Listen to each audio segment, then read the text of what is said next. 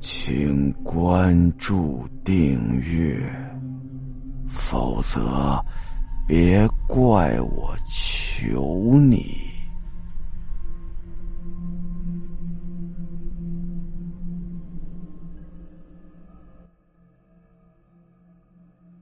看着圆圆的变化呀，父母觉得，哎，他在往一个正常的方向发展。这孩子呀，终于认识到死亡的恐怖了。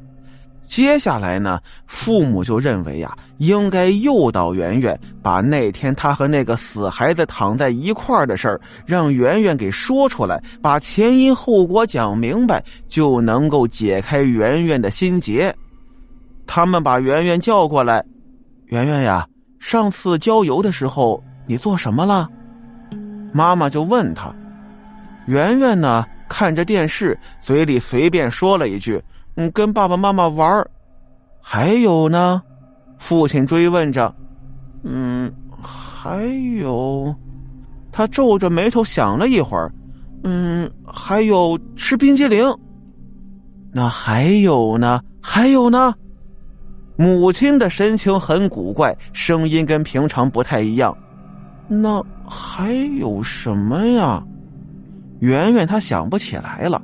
现在的她呀。主要的精力都集中在电视上，对父母的问题呀显得很不耐烦。两个大人互相对视，心里想到一块儿了。看来女儿这是在有意识的回避问题。那，你是在哪儿睡的觉啊？母亲提到了关键的问题，声音不由得升高了。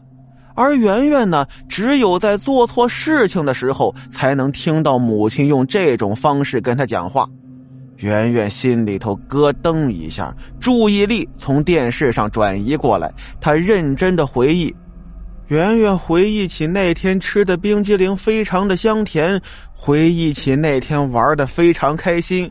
他高兴的说：“啊，我跟一个小哥哥一起躺在草坪上睡觉，那边啊有花有草的。”圆圆说的很得意，什么哥哥？那是个死人！父亲有些生气了。女儿的表述方式令他产生一种反胃的感觉。哥哥这种称呼这么亲近，就好像那个死孩子是他们家庭的成员似的。这样的联想实在让人无法接受，就跟吞了个苍蝇似的。哥哥，哥哥是死的。圆圆瞪大了眼睛，流露出惊恐的神情。这段时间呀，死亡的恐惧感已经震撼了他小小的心灵。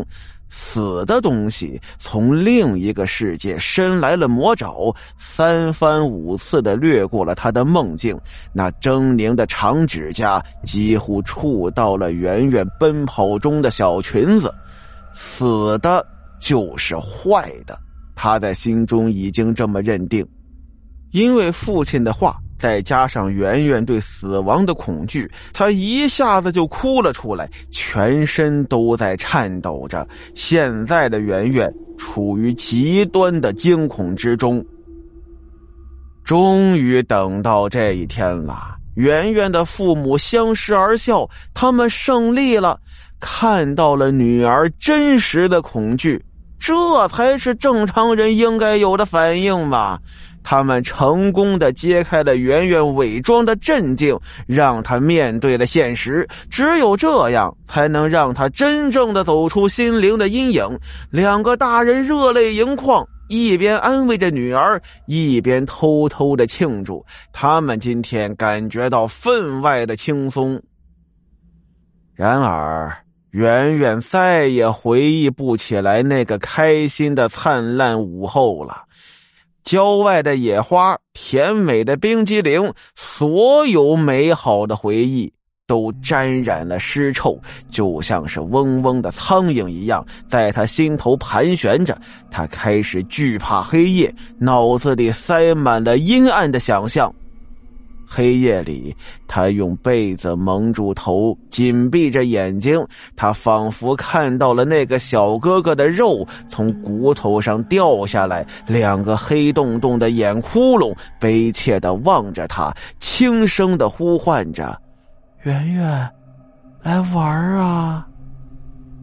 小哥哥的身后是一片混沌的烟雾状气体，这烟雾随着小哥哥对圆圆的走近，缓缓的逼来。有一个晚上，圆圆梦见自己悬浮在半空，看着床上蜷缩着的小女孩，她知道那是她自己。小女孩气息全无，身躯是冰冷的，散发着银灰色的光。那是个死去的孩子，咱们不要他了。圆圆听到了父母的说话，她被抛弃了，成了一具无人认领的尸体。不，我还活着。圆圆哭着醒了过来，寂静的夜里传来父母的鼾声。他抱着他的毛绒玩具，蜷缩着身体，躲在床角，一个人和空气中不可言喻的怪物们对峙着，恐惧像阴冷的黑水漫过了他的心脏、嘴巴、眼睛、头顶。这回，他确确实实的看见小哥哥站在窗外，微笑的向他挥手。